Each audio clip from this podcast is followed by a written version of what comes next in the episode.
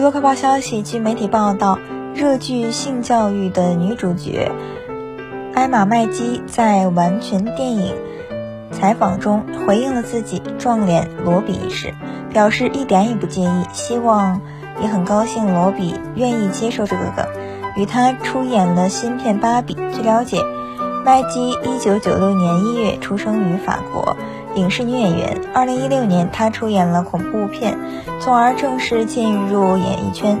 罗比在一九九零年七月出生于澳大利亚昆士兰州的多尔比，澳大利亚女演员。二零零八年参演了个人首部电视剧《邻居》，从而开始演艺生涯。